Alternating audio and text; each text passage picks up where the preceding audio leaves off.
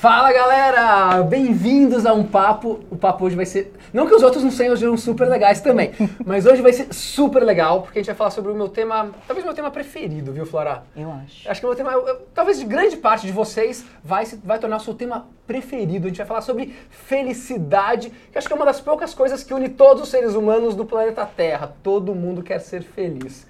E será que a gente consegue ah, desenvolver a felicidade? Como a gente pode fazer para viver mais feliz? Enfim, a gente vai falar tudo isso com talvez a maior especialista do Brasil em felicidade e psicologia positiva. Uma salva de palmas, galera! Ah, antes da salva de palmas, vocês que estão entrando agora, vai, vão me falando de onde vocês estão falando. Então, que cidade, que país, sabe que tem várias pessoas de fora do Brasil que assistem a gente também, então, de fora do Brasil, de cidade e tal, vai falando de onde você está falando e uma salva de palmas para a Flora Vitória! Palmas para ela, palmas para ela, todo mundo aqui, todo nosso público gigantesco aqui atrás, todo mundo. A Flora é embaixadora brasileira da felicidade, fundadora do SB Coach, já foram mais de 35 mil pessoas. Ela estudou com Martin Seligman, que talvez você não conheça, mas ele é o cara, é o cara, né, da psicologia positiva no mundo. Então, para começar, é o seguinte, eu queria perguntar pra você, Flora. A gente tem muito assunto, ela tá lançando um livro, vai ter um evento super legal, enfim, vai ter muita coisa legal, tá? Então, independente da, da formação que você tenha, você lida com gente, tá? Você pode ser líder, você pode ser desempregado, você pode ser funcionário. Você lida com gente e todo mundo quer ser feliz. Então, vai valer muito a pena esse papo. Então, começando, só para introduzir para as pessoas, o que seria psicologia positiva, Flora? Ok, bom, primeiro oi pra todo mundo. Vamos falar desse assunto delicioso mesmo. Quem é que Delicioso. não gosta de felicidade? E vamos começar com a ciência que nos ajuda a atingir a felicidade, que é a psicologia positiva. A psicologia positiva é uma ciência ahn, recente, nova, tem uns 20 anos, duas décadas e um Que pouquinho. pra ciência é muito pouco, 20 É anos, né? muito pouco, mas que está na academia, né? Quer dizer, que está embaixo de algum braço na universidade. Mas acompanha aí outras ciências mais antigas, desde Uhum. a filosofia, neurociência, a própria psicologia e outras para chegar onde chegou. Mas a psicologia positiva, ela tem um foco muito interessante, que é o foco no que faz o ser humano ser bom, ser melhor, ser feliz. Como é que a gente faz para realmente florescer, atingir a nossa máxima potencialidade? Não é? Então, é uma ciência para as pessoas atingirem o máximo da potencialidade. Ca- Cada um, cada um tem um, potencial. Exatamente. Todos a- nós temos. todos nós temos. Sem exceção. E a psicologia positiva, ela veio para falar assim, ó, poxa, Flora, para você ah, ser uma pessoa melhor com você mesmo, sem comparar, sem comparar comigo, você pode fazer isso, isso, isso. Exatamente. E a ciência vem estudando. A psicologia positiva, ela, ela foca no que a gente chama, numa escala, vamos dizer assim, ó, de 0 a menos 100, Tá. onde a gente tem as pessoas disfuncionais, pessoas que têm depressão, que têm Perfeito. problemas, ah, burnout, que estão bipolares, quer dizer, de 0 a menos 100, a psicologia tradicional está focando. E quem que estaria focando de 0 a mais 100? Quer dizer, de 0 a 100 de felicidade, eu estou 30 de felicidade, ou 50 de felicidade, mas eu sou uma pessoa totalmente funcional, eu não tenho nenhum problema. Quem é que cuida de mim? Quem é que me dá as dicas? Quem é que me ensina a ser mais feliz? Então a psicologia positiva começou a focar nisso. E quando foi instituída como uma área na academia, eh, foram definidos três pilares fundamentais: o estudo da emoção positiva, Tá. como alegria, Emoção positiva. emoção positiva, alegria, amor, gratidão, o estudo das características positivas, o que faz o ser humano ser bom, que faz o ser humano ser, eh, na sua essência, quem ele é. Por exemplo, as forças de caráter, as virtudes, como a coragem, a liderança, a Perfeito. bondade, o humor. Né? Então, as forças. E o terceiro pilar, as instituições positivas. As instituições positivas começam com a família, né? Tá. começam também a democracia e instituições, empresas como a sua, João, que, que promovem não só dentro de casa né, o estímulo e a elevação das forças de caráter, a potencialidade do ser humano, mas também refratam isso para a sociedade. Quer dizer, também expandem os braços além de dentro de casa, que é o que a gente faz também na SP Coaching. Né? A gente procura Sem dúvida. Olha que estimular. legal. Então, é uma ciência e como a Flora falou pra gente, tem ah, três pilares principais e a gente vai aprofundar muito nisso. Antes eu só queria eh, falar as pessoas e de onde as pessoas estão falando. Olha que. Vamos legal, lá. Flora. Ah, tá. Enquanto eu vou lendo as pessoas, eu queria só que você falasse ah, um, você coloca um se o som está bom, tá? E dois se o som não, se o som não está bom, tá bom? Um, o som está bom. Dois, não está bom. Então vamos lá. Muito obrigado, Michele de Pernambuco, a Maria Meyer do Rio Grande do Sul, Glaziele de São Paulo. Rosana de Recife, Carla de São Paulo, Vilhas Velha, Espírito Santo, Ana Lu, Sabrina de Sertãozinho, São Paulo. Uau. É, quem mais? Priscila é, Caldeira de Duque de Caxias, no Rio de Janeiro, José Garipe de São Paulo. Deixa eu atualizar aqui mais gente. Uh, bastante gente de vários lugares do Brasil. Muito bacana. Uh, você escreveu um livro agora. Escrevi um livro. Escreveu um livro. Que vai lançar quando? Vai lançar agora, de 27 a 29 de março, num evento super legal que a gente fala depois, que é a Expo Felicidade. Tá. E nas livrarias, comecinho de abril, na verdade me prometeram 30 de março começa a distribuição, comecinho de abril, o livro O Tempo da Felicidade. O Tempo da Felicidade. Então, nesse livro, a Flora ela vai lá e eu quero explorar isso um pouquinho para vocês, que é uma coisa bem prática, tá? Então ela fala de sete passos Exatamente. para as pessoas uh, serem mais felizes. Isso. Repensarem, é, repensarem os seus objetivos, o seu propósito, entrarem mais em ação. Na verdade, é um tempo, né? O título Tempo O da Tempo Felicidade. da Felicidade chama o, o, filme- o livro. Exatamente. Fala o quê? De um sabático que você pode se dar para você se regenerar e realmente conseguir ser feliz. Vamos começar, se não me engano, o primeiro ponto era você lidar com as emoções. Isso. O passo um são sete passos, todos Exatamente. os pilares importantes da felicidade. E o passo um é lidar com as emoções. Quer dizer, é você se libertar da sua prisão emocional. E o que, que seria. Acho que é, é bem legal a gente começar a aprofundar isso aqui. Vamos lá. Então, eh, emoções é algo que todo mundo tem. Né? E muitas vezes tem uma, uma frase que o próprio Tal fala, que eu estou fazendo aquele curso, estou acabando agora as aulas do HSA, que é uma parceria com vocês, inclusive, Isso, né? Happiness Studies Academy, né? Academy, é. E é a permissão para ser humano, Isso. que ele fala muito, né? Permission to be human. Isso. E isso tem muito a ver com você aceitar as emoções. É, tem a ver com você aceitar que seres humanos erram, né? Então a gente tem que aprender com, com os nossos erros. Isso Abraham Maslow começou com, com essa história do permission to be human, né?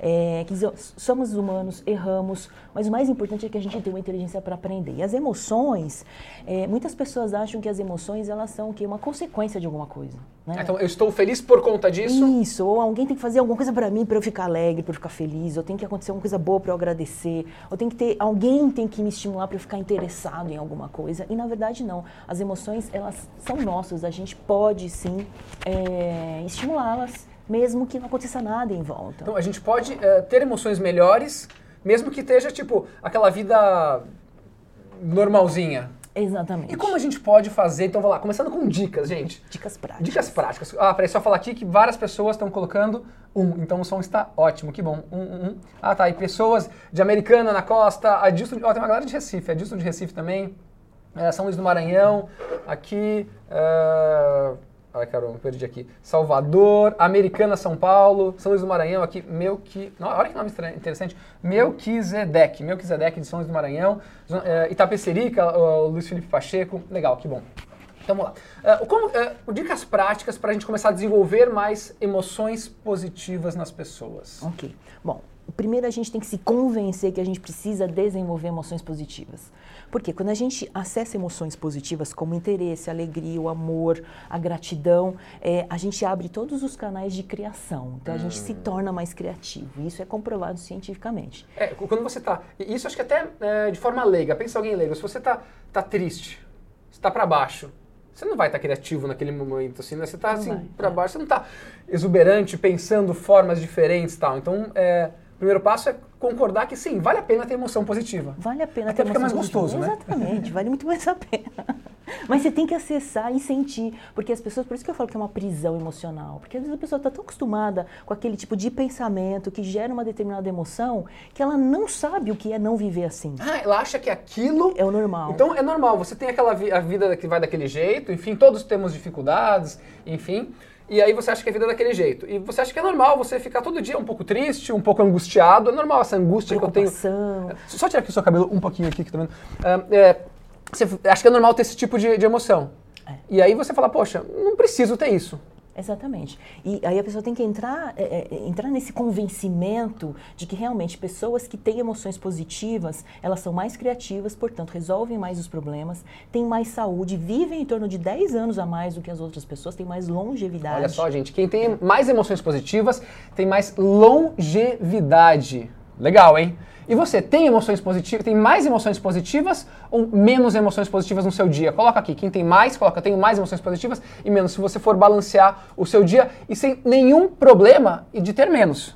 Exatamente. É, A autoconsciência é a primeira Autoconsciência, coisa. aquilo que a gente fala assim, permissão para ser humano, tá? Então, é, grava muito isso, acho que é um dos recados legais, né? Então, você é um ser humano, você pode ter problema, você pode ter emoção negativa e ótimo. Você fala, poxa, é, se eu tenho mais emoções negativas hoje no meu dia, eu tenho algo a melhorar. Sim. Então, e as emoções um... negativas têm o seu papel também. Total. Papel, a preocupação, o medo, a ansiedade, a culpa, são todas emoções que trazem o que? A consciência para você tomar cuidado, para você aprender. Então não é que a gente vai eliminar as emoções negativas da nossa vida, é impossível, como seres humanos, a gente eliminar. Elas são importantes até para nossa proteção como ser humano, exatamente, né? Exatamente, exatamente. Se você não tiver medo, você vai fazer algumas besteiras na sua vida, né? Exato, exato. Então, então não... não... tem essa coisa de que felicidade é a pessoa estar tá alegre o tempo todo. Não, a gente tem os nossos altos e baixos. O importante é, passou uma emoção negativa, prende rápido, coloca outra no lugar. Por exemplo, a gratidão, que é uma das mais gratidão, estudadas. Né? É. Você fala assim, ok, aconteceu isso para mim, mas o que aconteceu de bom também, que pode me tirar desse estado? Né? Ah, o fato de você estar tá vivo, né? de você ter, por exemplo, água e luz água encanada, luz elétrica, 30% da população mundial só. Tem, uh, no mundo, está vendo que uh, eh, 800 milhões de pessoas, que é, sei lá, quatro Brasils, uh, passam fome. Exatamente. exatamente. Passam fome, né? 20% tipo... da população mundial é miserável. Miserável, Vive gente. com menos de um dólar por dia. Quer dizer, não, não é que tem um dólar todo dia. É, mas você não tem nada e de repente tem alguma coisa. Então, 20% da população mundial é miserável, né? 70% é pobre, 30% é que tem alguma capacidade para poder ajudar todo o resto. Então, quando certo? a gente começa a, a, desenvolver, e aqui ó, uma coisa muito legal, eu quero agradecer de coração, que algumas pessoas colocaram aqui que tem menos emoções positivas. O que eu acho que é bacana, essa autoconsciência e expor isso aqui, poxa, eu tenho menos hoje, eu posso ter mais. Então, desenvolvendo a gratidão, aí vamos falar um pouquinho sobre gratidão, uh, você pode uh, reenquadrar o mundo de outra forma. Exatamente. Né? Você vai olhar o mundo e falar, poxa, peraí, uh, não, as coisas não estão tão ruins quanto eu achava que estava antes, né? O, é, sabe que o primeiro valor da Gaia é pratique a gratidão. A gente tem 10 valores aqui, o primeiro é pratica gratidão. E aí tem, por exemplo, o Jornal da Gratidão, que a gente estimula as pessoas a fazerem, visita da gratidão. Enfim, tem formas da gente desenvolver a gratidão, né, Flora? Existem, existem muitas formas. O melhor de tudo é você fazer isso uma prática mesmo. Acordar ou todo dia de manhã, ou no fim do dia, você falar assim, pelo que eu sou grato hoje, pelo que eu sou grata hoje, porque os benefícios são inúmeros. Né? Tem um pesquisador que é o Robert Emmons, ele Sim. estuda a gratidão há muito tempo, e ele comprova por A mais B que as pessoas que são mais gratas se recuperam mais mais rápido de doenças, né? conseguem ter uma vida mais próspera, conseguem ter mais promoções, as pessoas gostam mais delas porque elas são mais sociáveis. Quer dizer, a lista de benefícios é infinita. Uma coisa simples, se pergunta de manhã pelo que, sou, pelo que eu sou grato hoje, pelo que eu sou grata hoje, ou no fim do dia, o que aconteceu de bom para mim, só isso, para ir dormir com essa emoção positiva que é a gratidão, nossa, a sua vida já começa a mudar. Você é começa a olhar a vida de outra forma, né? Sim. Porque às vezes você fala assim, ah, isso aqui é dado, isso aqui é dado, eu atingi isso aqui, isso aqui é dado. Só que quando você para, não, peraí. Se eu tô aqui é porque alguém construiu esse prédio, né?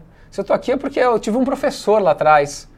Pô, é tão longe. É, mas se não fosse toda aquela sequência de, de, acontecimentos na minha vida, eu não estaria aqui hoje. É, e quando você começa a tomar consciência disso, e você passa a ser grato pelas pessoas com as quais você interage. Poxa, agora a Flora é uma pessoa super, assim, com mil coisas, treina milhares de pessoas no Brasil inteiro, tá doando o tempo dela para a gente bater esse papo. Né? E vocês estão doando tempo de vocês para ouvir a gente. Então, poxa, a gente é grato a vocês e vocês são gratos a ela, por exemplo, é uma tá, troca. É uma troca. É uma e, troca. E, e, isso faz uma coisa ser, ser, mais forte também, né? Exatamente. Que é essa coisa do desenvolvimento humano. Ninguém se desenvolve sozinho, não adianta. A gente precisa estar tá conversando com outras pessoas, a gente precisa estar tá se inspirando. Por exemplo, muitas pessoas que, que ouvem aqui o seu podcast ou assistem na, nas mídias sociais, João, elas estão buscando inspiração. Sim. E a inspiração é uma emoção positiva também, estudada pela Barbara Friedrichson, que tem três etapas na inspiração. É bem interessante. Vamos lá, inspiração, Inspira... três etapas. Legal, legal. Primeiro, Primeiro é assim, você, você realmente se interessa por alguém e fala, nossa, que legal. Então esse, esse é o primeiro passo. Tá, então né? o primeiro passo da inspiração é você se interessar se por algo ou alguém. Isso, alguém, alguma coisa que você ouviu, ou algum assunto, ou alguma coisa tá. que você viu. Então tem aquele primeiro momento que é o momento do interesse. O segundo momento, é. ele é o momento da elevação.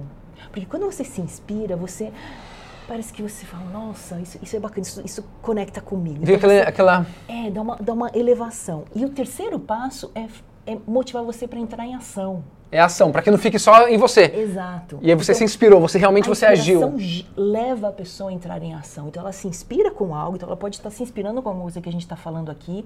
Ela fala, nossa, isso aqui faz sentido para mim, que interessante. Na sequência ela, ela se eleva e ela fala, nossa, eu vou colocar em ação uma coisa que eu estava planejando, que era todo dia, sei lá, elogiar o meu filho, elogiar meu marido, elogiar minha esposa, meu, meu, meu amigo do trabalho, porque eu vou fazer a pessoa se sentir melhor.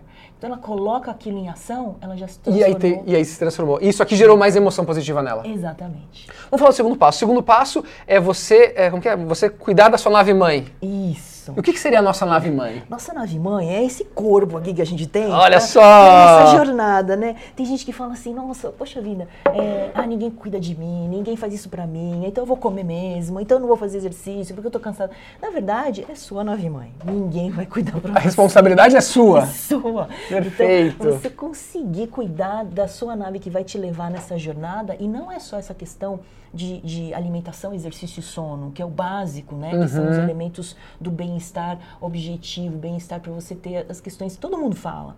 Mas é muito mais do que isso. É, por exemplo, você gerar emoção positiva. Você termina um dia de estresse, cheio de cortisol e adrenalina, você está fazendo mal para sua nave mãe. Tem que dar risada. Por exemplo, sabia que dar uma risada, uma boa gargalhada, né? Quando a gente começou aqui conversando e rindo, 45 minutos de relaxamento no organismo.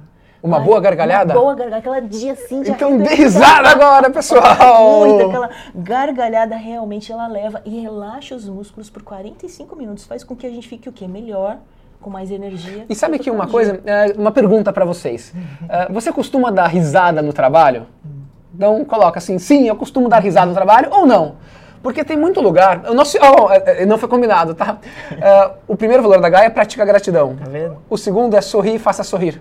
Exatamente, tá vendo? Você faz tudo certo. O segundo valor da Gaia é é uma instituição positiva. É, entendeu? exatamente, que legal. Então coloca se você é, tem essa. Se na sua empresa as pessoas sorriem, se pode sorrir. Porque tem muita empresa que, poxa, Precisa ficar sério. Ô Flora, por que você está sorrindo hoje? O que aconteceu de bom na sua vida hoje? Que... É, exatamente. Os estudos mostram. Então, cuidar da sua saúde não é só isso, é se alimentar, dormir e fazer exercício, mas é também, por exemplo, ter um senso de propósito. Senso de Propósito. Pessoas que têm propósito vivem mais, também a longevidade, muito conectada aí. São pessoas que, se, que, que têm mais sentido, se conectam com a sociedade, né? Então, o senso de propósito faz toda a diferença. Sabe que eu, eu gosto de dar um exemplo? Que, ah, a Flora, O Tempo da Felicidade, que ela falou que quem entrou depois, é um livro que vai ser lançado logo, começo de abril agora. Ah, e eu estou escrevendo também pela mesma editora, HarperCollins, nossa querida Renata Sturm. Que é Ah, uma mega editora, né? uma mega editora. Segunda maior maior do mundo. Escrever um livro para eles é uma honra. É uma né? honra, é uma né? honra. Eu falo Uma- assim, é. Como assim, né? como Tipo- assim? Ótimo, eu vou estar em Nova York agora, dia 19, na É. sede da HarperCollins, conversando lá com o pessoal da possibilidade da gente traduzir para o inglês. Que legal. Então, é muito bacana entrar. Eu falei que eu vou filmar, porque entrar na sede da Da HarperCollins. é HarperCollins, segunda tipo, é editora. muito chique, né, esse negócio, né? Então, é, é, falando de propósito, daí, é, é legal quando você escreve livro que você começa a pensar as coisas que aconteceram, né? E daí você vai ah, organizando. Sabe que o. Talvez até hoje, né? Agora vai, vai fazer o menor, mas o menor negócio da história da Gaia, ah, em que a gente trabalhou dois anos de graça, ah, que mais? Que deu um trabalho gigante, foi o que talvez me deu mais, mais prazer em fazer que a gente fez uma operação que era para financiar a construção de casas na comunidade, na favela, com o programa Vivenda, com a Dinamo, enfim, mas que tinha um propósito muito grande, que era reformar a casa de pessoas que não que moram em condições ah, meio que subhumanas. Então, mesmo trabalhar de graça durante dois anos nessa operação, lógico, a gente não fez só isso durante dois anos, mas traz um senso de propósito muito maior do que, poxa, vai fazer essa- esse negócio aqui X que vai ganhar dinheiro e ponto. É. Quando você faz um negócio com propósito, ele, ele, ele te motiva de outra forma, né? É, é, o propósito é realmente você, você sentir que você faz parte de algo maior, né? Que você faz parte do mundo, da sociedade, da sua empresa, da sua família, e você fazer algo que realmente promova né, o bem para aquele para a pessoa que está fora, né? Além de você mesmo, além daquela coisa egoísta do ser humano de querer para si, para si. Então o propósito conecta a gente. Por quê? O propósito tem a ver com o que a gente faz de melhor. Né? Uhum. Então, assim, não existe assim, ah, eu vou ajudar as crianças carentes, estou cumprindo o meu propósito. Não. Não. Você vai cumprir se você estiver usando os seus talentos, As suas coisa- forças. as suas forças para fazer Perfeito. aquilo, né? Então, quando você faz isso, a própria natureza te recompensa. É uma coisa impressionante como a gente foi criado para isso. As virtudes. Isso é lindo. É lindo. As virtudes, quando você pratica um ato de coragem, né? Por exemplo, a ninguém se jogaria numa rua para salvar uma criança de, de, de ser atropelada, colocando a sua própria vida em risco. Mas quando a pessoa faz isso, que é um ato de coragem e bravura, a onda química que ela recebe de, de, de recompensa por aquele ato heróico é tão grande que às vezes a pessoa fala: foi a melhor experiência da minha vida quando eu enfrentei os meus medos e ajudei alguém. Que é Porque- um ato de bravura. É, né? coragem, acho que você escreve isso no livro também, que eu já li também, mas se não me engano está no seu livro.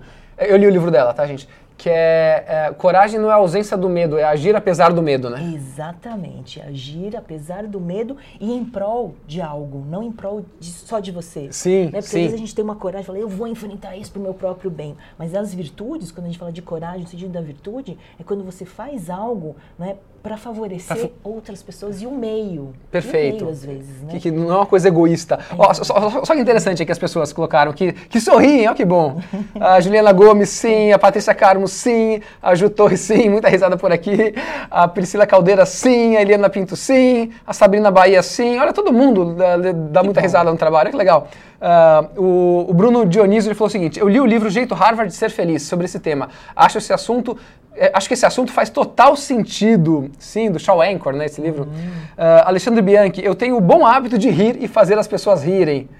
Ah, a Vanessa Furi- Furigo, sim, levo energia positiva até no bom dia. A Adriana falou, Adriana Pereira de Souza, eu amo rir e se for em algum lugar, se, for, se algum lugar não permitir, não é pra mim.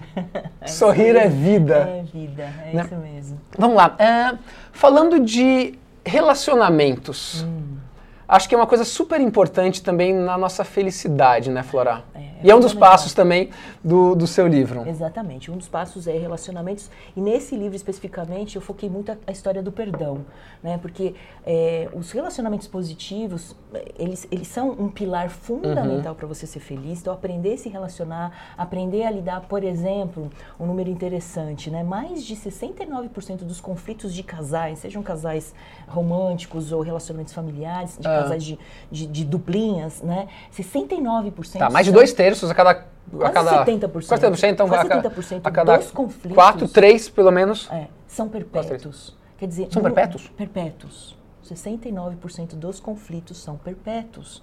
A gente só tem 30% que a gente tem que negociar. E os casais que são masters, eles são bons nesses 30%. E nos outros 70%, eles aprendem a aceitar. Uhum. A conviver com o mudar- outro. A conviver com o outro. Tá. Agora os desasters, que a gente fala, tem os masters Tem os masters e os desastres, que é o Os outro lado. desastres não conseguem nem os 30%, né? Não conseguem negociar. Então, negociação em relacionamento é uma coisa muito importante. E mais do que isso, tem gente que pensa que negociar é fazer o outro se convencer que você está certo, né? Não é isso. Negociar é você enxergar o sonho que está atrás de um comportamento que às vezes você não entende do outro.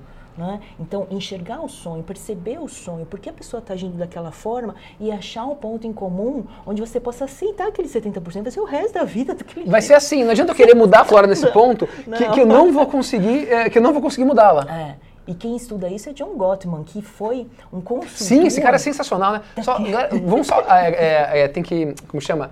É, carregar meu, meu- meu computador. então agora não, pode mandar perguntas que eu vou saber daqui a pouquinho, tá bom? Ah, tá aqui embaixo? Ah, tá aqui embaixo, então tá aqui. Então, Pronto, continua. volta. John Gottman é sensacional, né? O estudo dele sobre Ele casais. É muito bacana. E ele foi um dos Então, ó, você que tem relacionamentos, É. ou que não tem, vai ter, escute E o que ele a Flora tem a dizer. sempre tem. O John Gottman foi um dos consultores daquele programa, não sei se alguém assistiu, que chama Light to Me. Muito legal. Então, é um programa que eles conseguem perceber nas microexpressões se a pessoa tá, tá mentindo ou não. John Gottman foi É muito legal. o consultor científico para esse programa, porque ele fez isso com casais. Então, ele tinha câmeras lá, Ah. os casais chegavam, começavam a conversar. E, e ele previa com muita. Muito. Muita precisão se eles iam brigar ou não, né? Era um negócio de louco. Se tem desprezo, se tem bullying do casal. Ele conseguia ver na microexpressão, aquela pontinha assim do lado. Não, vê esse Light Me, tá no Netflix, tudo. É, uma, é um É seriado. um seriado muito bacana. A gente fazia propaganda. Oi? Acho que não tá, né? Não Eu, eu- eu vi no Netflix. Eu vi Light, Light to Me. Não, é, Light su- Me, é super interessante, super interessante. Mas para dizer que tudo isso tem embasamento. É claro que lá eles exageram um pouquinho. Lógico. né? Mas toda a consultoria técnica foi do John Gottman, que fez esse estudo num, num espaço chamado Laboratório do Amor, que ele conseguia. Laboratório do Amor, olha que legal. Ele entendia, ele analisava, não, esse casal aqui não vai dar certo, esse casal vai dar certo, esses, esses conflitos são perpétuos, isso aqui. E aí ele dava algumas, algumas intervenções para ajudar os casais a se reconectarem, a descobrirem os caminhos. Sabe uma. é, me corrija se eu estiver errado, tá, Flora? Ah, gente, pode mandar perguntas e manda corações agora. Eu quero que vocês mandem corações pra que a gente. gente tá falando de falando de relacionamentos, relacionamentos. corações, Que- corações, das minhas redes aqui. Nas redes aqui também, da Flora. Coraçãozinho, coraçãozinho pra nós. É o seguinte, é, que uma vez eu li que a forma como os casais celebram é mais importante do que a forma como os casais brigam. Exatamente. Então você é, conseguir, até acho que é nesse 30%, né? Como você é, convive bem no momento bom, é mais importante até do que esse outro ponto, né? Exato, é muito importante. Tem muitas pessoas que, conforme elas vão se tornando mais mais íntimas e vão, vão achando muito normal, né? Elas ficam muito... É, a, a, intimidade, ela, ela pode ser boa, mas ela pode destruir essa questão da novidade. Então, quando a pessoa chega com uma notícia boa, para o que você estiver fazendo. Ah, isso é muito legal. E celebra, e olha no olho da pessoa e fala, eu tô com você, que bacana. Porque existem muitas, tem, tem pessoas que são péssimas nisso, né? A pessoa chega com uma notícia muito legal e a pessoa começa a falar dela, né? Então a pessoa, tipo, pera, eu tô contando de mim, deixa eu contar de mim primeiro. Então essa é uma forma errada. Deixa a pessoa contar, pergunta, olha no olho, tem que ser aquele relacionamento. Mostra o interesse, não, tem mostre, interesse e mostre, né? Exatamente, exatamente. Não fica dizer, ah, olha que legal, aconteceu uma coisa muito bacana no meu trabalho. Ah, tá bom, é, mas é amanhã tal. Exatamente, já muda. Ou então puxa atenção para si mesmo e começa a contar do seu Não, mas eu, eu não. Eu teria feito melhor. então a única forma de você reagir a notícias boas, a única forma é essa, ó. Para, dê atenção, olho no olho. É, aquela real atenção, né? De perguntar, e o que mais? Nossa, como você está se sentindo? Pô, que bacana, que gostoso, vamos celebrar. Isso é um dos elementos fundamentais para você manter um relacionamento saudável e durável ao longo da vida. E não só nos relacionamentos amorosos, nos relacionamentos românticos, também no trabalho, né? Tem aquelas pessoas que sempre são aquelas chatinhas, né? Que você chega e está contando, oh, terminei um projeto, a pessoa entra contando as coisas dela, né? E parece que sempre tá, tá maior. Então, não, ouça a pessoa, não importa qual seja a realização, dê atenção, porque é aí que se conecta, é aí que dá a conexão mesmo que vai se manter ao longo da vida. Boa. Falando de trabalho, que você puxou agora, nas empresas. Uh, o que você sugere aí para as empresas? Liderança positiva? Uh, vamos lá, vamos entrar nesse tema agora, que muita gente que escuta a gente aqui nas redes do, uh, de vocês, da gente e tal, trabalha, obviamente, e aí Vamos entrar nesse tema. O que, que você Não. sugere de liderança positiva, por exemplo? O que Bom, que... o que eu gosto da liderança positiva é o seguinte: é aquela coisa que você foca na performance máxima. Tá. Então, a liderança positiva não é simplesmente você chegar lá e elogiar a pessoa, ou, ou, ou fazer coisas alegres, ou fazer a pessoa dar risada. Não, é estimular a alta performance. Perfeito. Então, a liderança positiva estimula o que existe de melhor no ser humano. Seus tá. talentos, tá. suas forças, metas extremamente desafiadoras para gerar flow, quer dizer, como é que você gera flow quando você está usando seus talentos na máxima, no máximo desafio, não mais, não menos. Vamos lá, é, rapidamente, é, o que, que, é o estado de flow? O que, que é o estado de Como flow? Como é o nome dele? O Mihaly? Mihai. Olha só, é, só a pessoa que sabe falar isso é uma pessoa muito boa, só por saber falar o sobrenome dele. Exatamente. Bom, o Mihai que tá, estudou isso há mais de 60, mais de 60 anos. É muito interessante você uh, ver isso aqui. É. Então, o estado de flow, o que, que o Mihai descobriu? Né? Primeiro, que pessoas que é, eram felizes, elas atingiam constantemente esse estado que ele nomeou de flow, que é fluxo, que as pessoas entram no estado. Você está fazendo, você não percebe o que está fazendo. Está tá muito envolvido, muito engajado com a atividade, tem um feedback muito grande e está utilizando, perde a, noção do tempo, perde até a noção do eu, né? Parece que você não tem as, as, tá... a identidade, você está conectado com aquela atividade ou com as pessoas que você está fazendo a atividade. Perfeito. E o flow você não atinge deitando no jardim olhando para o céu, não existe isso. É alguma coisa assim, você está utilizando os seus talentos, as suas forças no máximo em algo extremamente desafiador, aí você entra em flow. Então não adianta as pessoas falarem, ah, mas eu já faço muito bem essa atividade, consigo entrar em flow? Não. não. Só se você subir o nível do desafio da atividade e usar. Que tem aquele gráfico né, que ele mostra que se você está é, tá abaixo, você, você fica. Fica desmotivado. Desmotivado, está acima, você fica muito ansioso. Assim, também, não, se você não consegue fazer aquela atividade, mas quando você atinge aquele ponto, uma perguntinha para a turma que está ouvindo a gente e assistindo aqui. Você costuma entrar no estado de flow no seu trabalho? Esse estado que a Flora falou que você está fazendo uma coisa envolvido, desafiadora, envolvido, você não percebe o tempo passar. Nossa, então, foi a tarde inteira hoje. Um alto nível de satisfação também. É que daí você, quando você acaba, você fala, nossa, que legal, eu fiz uma planilha, fiz um vídeo, fiz um texto, fiz um, ou dancei, ou... Qualquer enfim. que seja a atividade, quando você está se desafiando, né? Sim, sim. Então, Uh, e aí, voltando àquela pergunta inicial, uh, numa liderança positiva, você, o ideal é você colocar, você tentar, hum, acho que não é sempre do tempo, mas colocar as pessoas que trabalham com você num estado de flow. Exatamente. E para isso, a única forma para você fazer isso é definir metas claras, conhecer as forças e os talentos de cada indivíduo e ir trabalhando essa questão da performance, porque ela vai crescendo. Sim, né? porque hoje o que você está em flow, talvez amanhã você não esteja. Exatamente. exatamente. Porque você já dominou totalmente já dominou. aquilo. E por isso que planos de carreira, estímulos, né? Tem gente que fala assim, ah, uma boa empresa é uma empresa que deixa você à vontade, confortável, sem evoluir. Não. Uma instituição positiva, onde líderes positivos Tem atuam, a evolução. Tem a evolução do desafio e do talento. Então não Perfeito. é só o desafio que aumenta, o talento tem que vir junto, senão a pessoa também se desmotiva, está muito longe, não consigo atingir. Ou está muito fácil, eu já dominei isso, né? Então essa coisa de você Porque, e, e aí, eu acho que até entrando nesse ponto, que no PERMA, né, que é, é o acrônimo da, da, que o Martin Seligman fala no Florescer, o A é realizações, né? Isso. Que é achievements. Realizações. Que é realizações, da importância de você realizar coisas para você estar feliz. Exatamente. Se que você é tá diferente super- do que ter metas. Que é diferente do que ter metas. Metas é um passo para você realizar. Então, quando as pessoas falam, ah, é importante ter objetivos. Não, é importante é realizar os objetivos. Os objetivos é o primeiro passo para você realizar. É, na verdade, é- é- a meta é para você medir os seus passos. Exatamente. O importante é você fazer, não adianta só você ter metas. Exatamente. Então, Perfeito. E, e a- as metas é um dos metas e propósito é um dos passos também ah, nesses sete passos do livro Tempo da Felicidade. Exatamente, exatamente. Eu coloquei os dois juntos porque é exatamente isso. Quando você está fazendo esse sabático, esse tempo para você se renovar, se regenerar, é importante você rever o seu propósito, rever também o sentido da vida. E para você atingir o seu propósito, tem que ter um conjunto de metas. Então, quando você entende qual é o propósito de vida, né, qual a razão de eu existir e qual o sentido da vida, qual o sentido, qual o meu papel na vida, nesse jogo maior, ok, entendi meu propósito, quais são as minhas metas, então, para eu, reali- eu me realizar e me sentir feliz. Então, essas duas coisas estão muito conectadas e a gente vai trazer na Expo Felicidade o Dr. Michael Steger, que é o especialista da Universidade de Colorado no tema propósito e missão. Então, ele vai vir aqui também no final de março, 27 a 29. Ó, pra 27 a ajudar. 29 de março ah, vai ter um evento super legal com vários palestrantes de fora do Brasil. Exatamente. E, e um deles, como chama? Michael? Michael Steger. Dr. Michael Steger, na Universidade de Colorado, ele é um dos maiores especialistas em propósito e significado, assim como é o Dr. Fred Luz, um dos maiores especialistas da Universidade de Stanford em perdão.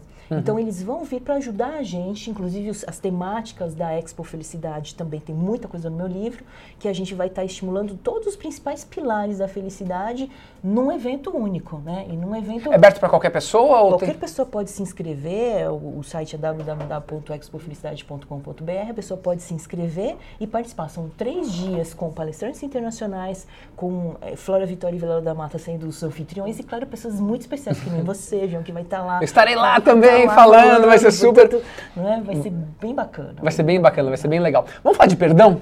Vamos falar de perdão. Perdão. Perdão. Ah, é possível você aprender a perdoar alguém? Sim, sim. É interessante, o Dr. Luskin da Stanford, ele Ele está, é quem estará aqui. Ele vai estar virtualmente com a gente. Lá da Stanford, a gente vai estar com ele Legal. conversando ao vivo.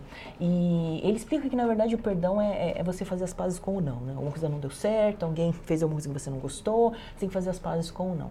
E ele tinha um problema, né? ele não conseguia perdoar um, um- um uma pessoa né, do passado, e ele começou a estudar, porque ele disse que não tinha ninguém estudando isso na ciência. Ele começou a estudar hoje, é um dos maiores especialistas nisso. Ele descobriu que a gente acha que o perdão é no coração, né? Que é um ato de amor. Mas na verdade o perdão acontece no cérebro, com áreas muito interessantes, Olha como por só. exemplo, é, ele, ele- ele faz lá o, o teste com pessoas é, tentando perdoar e com pessoas com, né, remoendo a raiva, né? Ah. Quais as áreas do cérebro que ativam? Então, por exemplo, você tem empatia, é você se colocar no lugar da outra pessoa, do outro ser humano que errou e, e lembrar que the right to be human, né? Sim. As pessoas têm o direito de errar. Então, a primeira, o primeiro passo para o perdão é a empatia. É eu conseguir entender o outro ser humano que não está fazendo aquilo porque te odeia ou porque quer te fazer o mal, mas porque naquele momento só tinha aquelas possibilidades de atuação ou de comportamento. E é né? muito difícil, porque no, no caso do perdão, a outra pessoa fez algo que você considera, pelo menos, contra você. Exatamente. E você sair da situação, Sair de si, sair né? de si E, e se colocar... e se colocar no lugar do outro, independente de ver se aquilo afetou, afetou você ou não, para tentar começar a compreender esse outro ser humano. Exato. E esse é o primeiro passo, porque não é tão simples. Todo mundo fala, ah, se põe no lugar do outro. Ah, que é isso, eu tô com raiva, eu tô com... Aí vem o segundo passo, que é a perspectiva. Então, as pessoas que conseguem perdoar, elas primeiro são empáticas e depois elas entram no processo de sabedoria, que é a perspectiva que é entender realmente no racional o que é aquilo, né? Por que, que a pessoa fez aquilo? Ou por que no mundo existe tanta coisa ruim? Porque essa é a grande verdade, não é uma coisa que aconteceu com você. Se você for olhar as notícias, tudo que acontece no mundo, as guerras, você fala, poxa Que alguém fez isso, né? como assim, né? Precisa, né? Então você tem que subir um pouco em termos de perspectiva Tá. e entender que a humanidade inteira está evoluindo e nesse processo de evoluir elas erram e erram muito.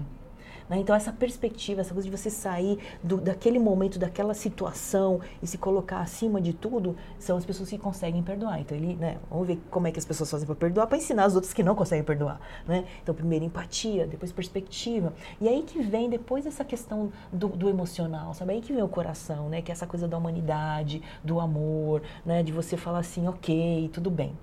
E uma coisa muito importante é que às vezes a gente não consegue perdoar porque a gente pensa que perdão é igual a reconciliação, não necessariamente. Ah, perfeito. Olha que legal. Perdão não é igual a reconciliação. Apareceu rapidinho aqui, uh, o Marco Aurélio pediu para colocar o site do evento. Alguém coloca, por favor? Ah, estamos colocando aqui. Estão colocando, tá. Então, porque às vezes a pessoa fala assim, não, mas a pessoa me prejudicou. É, eu não quero ser amigo dela. Não quero, mas né, é, um, é um sistema de proteção até. Exato, não certo? faz bem para mim. Isso. E perdão não quer dizer que a, que a pessoa que fez algo que não está dentro da lei ou que usou agressividade, que ela não tenha que cumprir. Ah, né? perfeito isso. Ah, ok, perdoei, então ele não vai ter que... Que ir pra cadeia porque, ele... porque me agrediu. Tem que ir pra cadeia, tem que cumprir o tempo. Olha que legal né? isso de então, perdão, gente. Essa é questão. O perdão é, é você com você mesmo, né? É você fazer as pazes com o seu não. Tá. Não com a outra pessoa. E com a outra pessoa pode sim vir a ter reconciliação se a outra pessoa também tiver no processo de aprendizado e merecer. Senão não precisa. Então quando você perdoa, não é porque você, ah, eu perdoei, eu tenho que me reconciliar. Não, não, não precisa. Te perdoo, estou de bem comigo, estou de bem com você, mas eu sigo minha vida e você segue a sua. Né? Não existe a necessidade da reconciliação. O problema é quando a gente não perdoa, a outra pessoa não está nem aí, continua a vida dela, faz, continuando fazendo as coisas que ela faz, e você fica lá remoendo aquele negócio e não, e não evolui na vida. Então, perdão é, é um ato egoísta, é um ato para você mesmo. É tipo, eu vou perdoar. Eu continuo. Olha que legal bem. isso aqui. Perdoar é um ato egoísta, para você ficar bem com você. Exato. Porque às vezes o outro cara não tá nem aí. Não é nem aí. Ele já tá na vida dele e tal. E se meu ódio vai afetar a pessoa? Não. Não vai. Não chega nem perto. É, eu já uma vez eu vi isso aqui. É, é, é, como você tomar um copo de veneno querendo prejudicar o outro, né? tipo, você, quando você perdoa, você deixa lá, pô. É, é, é dele, é dele aquilo. Exatamente. Tipo, ok, eu entendi, ele tá lá, tal, tal, tal, e perdoa. E você fica muito mais leve com isso, muito né? Muito mais leve, muito mais sábio, né? Porque você acessa a perspectiva e passa a entender, ó, ninguém mais vai me prejudicar como essa pessoa, porque eu já sei me proteger disso também. Então, o aprendizado é importante também. Por que, que aquela coisa aconteceu para você, né? Uhum. Então, como é que você poderia ter se, se preparado, se definido? Tem situações que, não, que são simplesmente absurdas, você não consegue se proteger, né? São, são os casos que vem de fora, algum evento você não consegue fazer. Mas existem vários casos que, que a gente consegue... se permite ser é, agredido física, moralmente, psicologicamente, porque você não se posiciona. Então, aprende e começa a se posicionar. E até para se cuidar mais de você, né? Exatamente. né? Tem um espaço que você fala que acho que até, se não me engano, foi algo que você não, não tinha estado conta antes, que é a questão da regeneração. Sim, exatamente. O que, que é regeneração? Então, quando eu fiz meu, a minha dissertação lá na UPenn, na Universidade da Pensilvânia, eu cobri seis pilares, que eu falo todos, de, todos eles de uma forma diferente, coisas novas nesse livro. E eu percebi que faltava um, uma perna, né? Ah. Que é o perma do, do, do, do Seligman, né? Seria um, um, elemento a mais. O meu acrônimo é o SEMEAR, que a gente usa ah. nos nossos projetos. E faltava um Rzinho, que é o R da regeneração. Porque para a gente ser feliz, a gente pode ter emoções positivas, tá. a gente pode ter propósito, pode ter metas, pode tá. ter relacionamentos positivos, né? pode ter, é, é, usar nossas forças e se engajar com a vida, a gente pode se superar, que são todos esses passos Perfeito. que cubro, e de tempos, e você vivendo tão acelerado, tão, tão num, num, giro tão absurdo, que o seu corpo, o seu, a sua psicologia vai reclamar. Então, os ciclos de regeneração Eles são, são super importantes, porque senão você tá naquela vibe, tá tudo positivo. Só que você, você tem estafa. Exatamente. Poxa, mas como assim? Eu fiz tudo isso, isso, isso, isso e tô lá. E foi uma vez que aconteceu comigo. Mas como assim? Tipo, eu tudo isso. Tudo, tudo isso na vida, tô, tô assim? cansada. Como assim? Como assim? Não pode ser. E meu médico legal. muito engraçado. Ele chegou e falou assim, Flora, você tá em burnout total, seus hormônios Mas não é possível. Como assim? Não. Tá eu faço o que eu gosto, as pessoas que eu gosto. então, essa coisa dos ciclos da regeneração tem a ver, ó, a gente trabalha de dia e dorme à noite. Tem que dormir à noite. Tem que dormir, ponto. Tem gente que fala assim, não, não precisa dormir. Tem que dormir. Precisa dormir. O seu corpo precisa, a sua, mente, a sua memória, precisa, o hipocampo precisa sedimentar o seu dia, uhum. né, todo o seu sistema. Então, você tem que trabalhar durante a semana, tem que descansar no fim de semana, um dia, né, não precisa ser, às vezes não precisa ser dois, às vezes não dá para descansar dois, mas um dia tem, que é a história do sabático, né, o sábado, dentro da, da tradição religiosa, mas assim, o conceito de você ter que se regenerar, e não é simplesmente tirar um dia para não fazer nada. Não, é o dia para se regenerar. E regenerar envolve aprender, envolve você fazer algo diferente da rotina, envolve, por exemplo, você fazer mindfulness, envolve você, você conversar com pessoas diferentes. Então a regeneração não é você ficar na cama o dia inteiro dormindo, não é isso, não regenera. Regenera à noite se você dormir Sim, direitinho. sim, perfeito. Mas essa regeneração semanal ou mensal, ou, ah, nós trabalhamos, vai, eh, tem 52 semanas no ano. né? Então eu gosto do, do número 7. Então, 7 vezes 7 dá 49, Perfeito. né? 49 semanas é mais ou menos o tempo que a gente trabalha. De 52 a gente descansa 3, né? Às vezes 15 dias aqui, 10 dias lá, né? 20 dias alguns. Tem raros que conseguem descansar 30 dias. Mas aqui, geralmente a gente trabalha em torno de 11 meses no ano e descansa um. né? Aham. E esse um, será que o descanso o que, que é? Você tá numa rotina diferente. Você né? fazer outra coisa, ter essa variabilidade de coisas. Isso, desenvolvimento. E a dica e o livro ele vem para falar o que, que você realmente tem que focar para você se regenerar. Uhum. Propósito, tem que focar no propósito. Será que Sim. eu tô com propósito? Será que eu tenho propósito? Eu preciso rever meu propósito? Perfeito. Relacionamento, será que eu preciso melhorar meus relacionamentos? Será que eu preciso melhorar meu relacionamento comigo? Será que preciso fazer um perdão intrapessoal? Uma coisa que está me segurando? Então, os passos do sabático são para isso. Você vai descansar uma hora por dia, um dia na semana, a cada sete meses, ou a cada sete anos, interessa, os pilares são os mesmos. Exatamente. Então, é- e é importante esse daqui. Ó, tem uma pergunta aqui interessante da Ana Paula Bastos que ela fala o seguinte: Eu tenho facilidade em perdoar, mas ainda fico chateada e ruminando. Como melhorar isso? Será que ela está perdoando ou não? É, a ruminação é um processo que está diretamente relacionado ao não perdão. É, exatamente. Então, a ruminação é a base, na verdade, do- da, da raiva, da mágoa, do ódio, né? Ruminar o que, que é? Você ficar passando de novo aquele filminho do que aconteceu, ou ficar, ou ficar deduzindo coisas em cima de um, de um fato, né? Tem coisas simples, do tipo assim, ó, a pessoa esqueceu do meu aniversário. Aí você fica ruminando em cima daquilo. Aí rumina, não, porque não gosta A pessoa não gosta de mim, não sei o porque quê. não é mais meu amigo, porque não sei o quê, e vai ruminando. E aquilo vai crescendo, E daqui a você pouco- encontra a pessoa, quer brigar com ela. Exato, tipo- Você só esqueceu seu aniversário, Exato. calma. Então, a ruminação é um dos processos mentais que levam as pessoas a ficarem com raiva e mágoa. Então, a questão do nosso cognitivo, de como a gente interpreta a situação, a gente sempre tem que se perguntar: esse pensamento que eu estou tendo está me favorecendo ou está me prejudicando? Perfeito. Se estiver favorecendo, escolhe outro caminho. Esse é, é o primeiro passo. Porque tem gente que fala, não, eu vou ficar aqui ruminando, eu vou contar para todo mundo. Aí chama, envolve todo mundo da família, dos amigos do trabalho naquele assunto específico, ruminando, inclusive dentro da cabeça e com outras pessoas. Aí nunca consegue realmente atingir o perdão. Então, é, e meditar é uma forma de você ter mais autocontrole da situação. Só fazer uma perguntinha para a turma. É, quem é que medita, coloca assim, é, vamos lá, então medita, coloca um e não medita, coloca dois, só para a gente ter uma ideia. Quem medita, coloca um, por favor. É, meditar é uma forma de você ter mais autocontrole e até ruminar menos, né? Sim. O mindfulness, por exemplo. É, o mindfulness é essa, essa prática né, milenar que a psicologia positiva está estudando também, então um Sim. dos braços da psicologia positiva, essa sua capacidade de estar no momento presente. E às vezes a gente precisa dar uma paradinha, focar na respiração, né, para você, para você ter percepção de quanto a sua mente gira, porque Uhum. na verdade a nossa mente ela tem que estar trabalhando a nosso favor Perfeito, e não, não a gente a contra a gente. favor- é, e não a gente a favor da mente. Ah, tá. né? A gente, não- nós não so- somos os nossos pensamentos. Exatamente. Nós temos pensamentos. Isso. E muitas vezes a gente se confunde com eles. Exatamente. E o ato de você fazer meditação, o primeiro passo da meditação é você ter consciência de quanto esses pensamentos estão dominando você e não o contrário. Olha que legal isso, gente. Quando você medita, você começa a ter consciência disso, que eh, na verdade tem um pensamento que veio aqui e que está dominando o seu comportamento, Exato. o seu relacionamento, o seu trabalho, tudo. Mexe com a emoção, fica com aquele pensamento girando, se sente mal. E aí a questão é quem é dono disso? É sua máquina. Você que tem que falar assim, eu não quero pensar, eu quero pensar em outra coisa.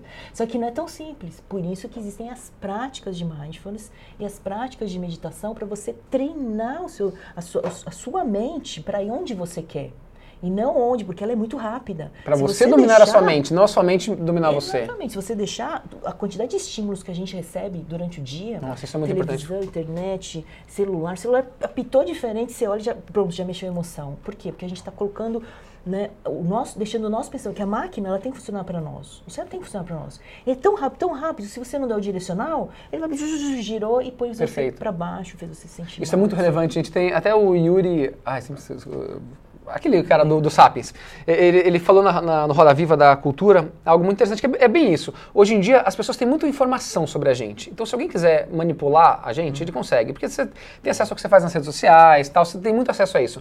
Ao meditar, você passa a ter mais autoconhecimento e é uma forma de você se blindar é, disso que estão fazendo com você. Exatamente. Que você vai comprar, às vezes, um, um, sapato, você nem quer muito, mas os caras usaram a sua mente para fazer você comprar aquele te sapato.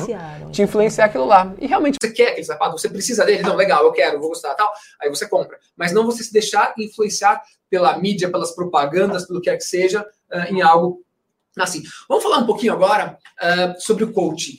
Ok. Que é algo que muito legal você é, acho que sempre se preocupou em trazer a ciência para isso, né? Sim. E de alguma forma é, é algo que cresceu bastante. Teve gente, muita gente que acaba falando até contra, porque muita gente deturpou também essa profissão, né? Sim, sim. Eu acho que coaching também é uma, é uma profissão nova, né? Começou na década de 60 e tiveram várias ondas. Uhum. Né? Eu acho que a onda do, do evidence-based coaching, que é o coaching baseado em evidências, baseado em ciência, também nos resultados, é muito importante que é uma onda que a gente está tá puxando muito, né? Então a gente sempre, desde a fundação de 1999, a gente traz o que tem de ciência. Vocês montaram esse coaching em 99? Em 99, né? Nós Nossa, somos pioneiros. Super pioneiros, né? Tá, 21 anos. Só que aí o que acontece? Né? Muitas pessoas acabam é, usando como é uma profissão regulamentada, uhum. assim como não é um consultor, assim como não é, muitas outras, um jornalista não é uma profissão regulamentada, Sim. muitas profissões, uma pessoa de tecnologias, não, são profissões novas que existem cursos, etc., mas não existe uma regulamentação. Então, algumas pessoas acabam se autotitulando, algumas pessoas acabam criando cursos usando autoajuda, coisas que não têm embasamento. Então é importante, muito importante entender que o coaching ele gera resultados sim, ele continua crescendo no mundo, uhum. principalmente no mundo corporativo, que a gente consegue medir os resultados, ele é uma das abordagens mais efetivas que existem para você melhorar competências, para você melhorar engajamento, para você melhorar produtividade e resultado e também no mundo com as, as, diversos diversos nichos, né? Por exemplo, o coaching para felicidade, o happiness coach, o coaching para bem-estar, o coaching baseado em psicologia positiva, que é o treinamento que a gente faz, que a gente tem mais de 5 mil pessoas, então, que, é, que são os coaches positivos, a gente tem lá 700 páginas, quase, quase 100 páginas de bibliografia, quer dizer, tudo embasado na ciência. Pegar a ciência e colocar e lá. colocar lá, transformar em aplicações práticas, né? Para serem usadas. Eu tenho uma, uma crença, uma fé muito grande que, assim, o ser humano não consegue evoluir sozinho sozinho. Uhum. E a gente precisa de um amigo. Total. A gente precisa de um amigo. O amigo vai ajudar em muita coisa. Você, você ter o um melhor amigo para ir conversar, para trocar, é um caminho. Mas às vezes você precisa de alguém com um pouco mais de estrutura mental para tá. te ajudar a sair daquela situação. E o coach ele é treinado para isso para dar o tempo dele, toda a, a, inteligência dele, tudo que ele aprendeu em termos de métodos e, e procedimentos para ajudar você. Então ele doa um tempo da vida dele em prol do seu objetivo. Né? Então eu acredito que o coach ele é um ser ajuda. Todo mundo pode ser coach. Uh, todo, todo mundo é, é treinável para ser um bom coach ou não? É, existem, existem as questões de, de, de, perfis e características, né? Tá. Mas assim, teoricamente, qualquer pessoa que quer fazer qualquer profissão pode fazer. Tá. Não existe limitação, certo? A questão é, existem algumas características que favorecem um bom coaching, existem algumas características que não. Né? Tem gente que fala assim, ah, precisa de uma faculdade para ser um bom coach? Não, não necessariamente. Você pode ter pouco estudo e conseguir ter uma sabedoria né, muito uhum. grande e aprender a, a, a, os procedimentos. Mas, por exemplo, você vai atuar no mundo corporativo, você precisa ter experiência no mundo corporativo? Claro, você precisa entender o contexto, Sim. você precisa entender a linguagem. Então, você, ah, mas eu quero, eu nunca trabalhei, eu quero ser coach de CEOs. Não, não funciona. Então, existe, existe, existem coisas que são até de bom senso, né? Então, tá. existe um conjunto de qualidades, características e experiências que são fundamentais para determinados tipos de coaching, né? Então, por exemplo, perguntaram para mim, ah, eu posso ser, posso ser um coach de adolescentes, eu tenho 16 anos? Pode, talvez você seja a pessoa que consiga falar a linguagem. Se eu conseguir ter uma empatia maior, talvez, em alguns, em alguns, casos. Sim, mas vai ser uma pessoa que vai poder aconselhar? Não, porque não. coach não é aconselhamento. Mas muitas vezes, se usar a ferramenta de, da forma errada, a pessoa pode tomar decisões inadequadas. Então, experiência conta? Sim. Um coach de 16 anos jamais poderia atuar sem supervisão de, de um profissional mais experiente. É, indo a um outro ponto. Uh se, é, deu uma repercussão, eu não acompanho isso de perto, tá? Mas eu lembro que chegou até mim de algumas formas que numa novela da Globo alguém foi lá e, e, e comentou algum caso de, de, tratamento, acho que de um caso de estupro, alguma coisa assim, ah, fui no coach e resolveu. É, não, não. O coach, na verdade, só trabalha com pessoas funcionais, né? Trabalhar Perfeito. de função tem que ter um psicólogo, um psiquiatra para atuar isso. Então, a primeira coisa que um bom coach aprende, se ele fez uma instituição correta, é o seguinte, ó, você só atua com pessoas funcionais. E você, por quê? Primeiro, você vai trabalhar com metas e um pouquinho de pressão para atingir as metas. Uhum. Então, se a pessoa tiver qualquer disfunção, Hum, depressão, Perfeito. Aí tem que ir com um profissional da saúde especializado Sim, com. com certeza, isso não tem dúvida. Isso é uma, isso é alguma coisa que eu acho que foi até bom acontecer para as pessoas voltarem e falar assim, não é isso, gente. Não é tão em cuidar, não é isso. Então assim, o coach ele é uma, é uma profissão que tem um pouquinho de, de pressão. Ele é para pessoas funcionais que queiram atingir mais da sua vida em vários, em vários segmentos da vida, vida pessoal, vida profissional, carreira, liderança é, e outros. E como funciona no S- o SB Coach? Então, peraí, desculpa, voltando um pouquinho. É, Em 99, o que, que você fez? Você falou, vou montar uma empresa de coaches, que nem sabia o que era coach Foi, na época. Foi, na verdade, eu, eu, na verdade, tive uma carreira muito, muito longa como executiva. Eu comecei Aham. muito, trabalhar muito nova, tinha 13 anos, entrei na Volkswagen com 16 anos, Uau. fiz minha carreira executiva lá. Então, fui uma das primeiras mulheres executivas na Volkswagen. 40 Nossa. mil, 40 mil funcionários, quatro mulheres executivas. E eu tive contato com coaching lá, porque vinha muita coisa da Alemanha, então Tá. no Brasil ninguém sabia disso, fiz todos os meus processos de coaching lá. Depois eu fui trabalhar na, na, na BCP, que era uma empresa da Belsalt do Safra. Lembro. No, na Era startup, de celular, né? na startup dos celulares em São Paulo. Então comecei, a gente participou da implementação dos redes celulares no, no Brasil e lá também tinha o processo de coaching isso vindo da de Atlanta, né, lá da Belsalt. Então vinha muita coisa de, então eu aprendi na prática isso. Quando a gente em 99 falou assim, ah, vamos, vamos fundar isso. Primeiro fizemos todos os cursos fora. Depois praticamos isso durante sete anos Hum. Aplicando coaching para testar metodologia e comprovar resultados. Foi aí que a gente começou a formar profissionais. Então, a gente tem uma história bem bacana de consolidação. De preocupação de entregar o resultado de verdade. E sempre buscando coisa, né, buscando quem estava em primeiro lugar. Ah, começou nos Estados Unidos, ou nos Estados Unidos, para Estados Unidos, Inglaterra, Austrália. Então a gente trouxe tudo que tinha de, de novo, né? Então a gente tem a Universidade de Sydney, que é uma das poucas universidades que tem eh, graduação em coaching, né? Uau. Então a Universidade de Sydney é, é, é muito importante. A gente acompanha todos esses pesquisadores e fomos trazendo. Foi aí que eu conheci a psicologia positiva. É, E aí, como que, como que entrou? E hoje você tem uma formação em psicologia positiva. Como que isso conversa com o coach? Então, como essa, essa necessidade da gente buscar um embasamento científico para um processo, porque coaching é um processo, tá? assim como é consultoria, certo? É sempre Então, o mesmo ou não? Não, não, mas ele é um processo que foca o quê? Onde eu estou, onde eu quero chegar. É o básico, né? Onde eu estou, Ah, onde eu quero tá. chegar, plano de ação. Tá. E aí você vai fazendo as intervenções que depende de cada situação, são diferentes. Tá. Então, com a necessidade de estar trazendo muito essa questão da- da- das ferramentas com embasamento científico, foi em 2003, 2003, quando eu li Felicidade Autêntica nos Estados Unidos. Nossa, Quando- Felicidade Autêntica é o primeiro livro do, primeiro do, livro do, do, do Seligman falando sobre isso. Quando eu li, eu falei assim, nossa, essa aqui é uma ciência que pode contribuir consideravelmente com os coaches, né? Ah. E eu vim acompanhando de novo, sete anos, sete parece que é meu número, É. 2003, até a gente lançar o primeiro treinamento de, de eh, psicologia positiva aplicada ao coaching. Que foi quando? Que foi em 2011. Olha, super. Então, poxa, quer dizer, a é, gente, sete anos estudando, desenvolvemos o primeiro produto, testamos ele e aí a gente lançou para o mercado. Hoje a gente tem 5 mil Positive Coaches formados no mundo. Desses 5 mil, eu tenho quase mil na plataforma da SB Coaching Social, que faz trabalho voluntário. e o que é SB Coaching Social? Então, a SB Coaching Social é o nosso braço de empreendedorismo social, onde a gente contribui com instituições positivas. É, então, a gente já fez projeto no GRAC. No GRAC, primeiro ano que a gente fez uma implementação, a gente ganhou o prêmio da BDT, Associação Brasileira de Desenvolvimento Treinamento, como melhor programa de gestão de RH do lado da Natura. A gente subiu no palco do lado da que Natura. legal! Só com trabalho voluntário. Quer Uau. dizer, todos os coaches que estavam atuando no projeto que, que usa como base o meu livro, né, o Semeando, da, Semeando Felicidade, que é um livro que eu fiz em cima da minha dissertação de mestrado, que eu tive Martin Seligman como meu mentor, Uau. tive Isaac Pilotensky da, da Universidade de Miami como meu mentor. Então, eles me ajudaram a montar, eu fiz esse programa e a gente implementou. A gente está na quarta implementação no GRAAC. Que Eles já legal! receberam três selos positivos de instituição positiva, né? A gente fez CIE também no Sul, a gente fez GPASSE, e a gente ajudou também o movimento Renova BR no começo para treinar é, é, liderança positiva e forças de caráter para os Uau, candidatos. boa! Então, assim, a gente ajuda, a gente ajuda nisso, certo? Essa parte, porque quem sabe essa sementinha lá na frente vai surtir efeito, né? Então essas são ações todas 100% com trabalho voluntário em instituições positivas, instituições que fazem o quê? Promovem a elevação das forças dentro e também refratam isso para a sociedade. Instituições que contribuem com a sociedade. Esse é a SB Coaching Social. Que legal. Gente, tá chegando no final. Ai, pena, Muito bom bacana. todo esse papo. Ó, já deu quase, quase uma hora de papo já.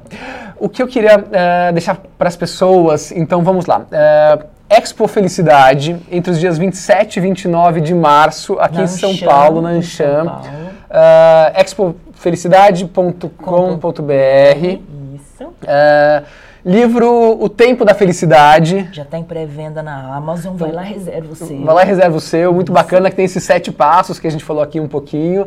SB Coaching, Flora, segue da Flora Vitória nas redes sociais. Isso. E SB Coach, como que pode entrar em contato? Quem quiser saber mais sobre vocês? Também o link é www.sbcoaching.com.br. Para quem quiser participar nas ações do social, sbcoachingsocial.com.br. Muito obrigado, gratidão, valeu galera, espero que vocês tenham gostado. Nossa, foi muito Adorei, bacana, passou super adorei. rápido aqui. Estávamos em flow. Estávamos em flow, exatamente. O tempo. Gratidão, galera, valeu! Gratidão, obrigada, gente. Obrigada. Tcharam. Boa, não,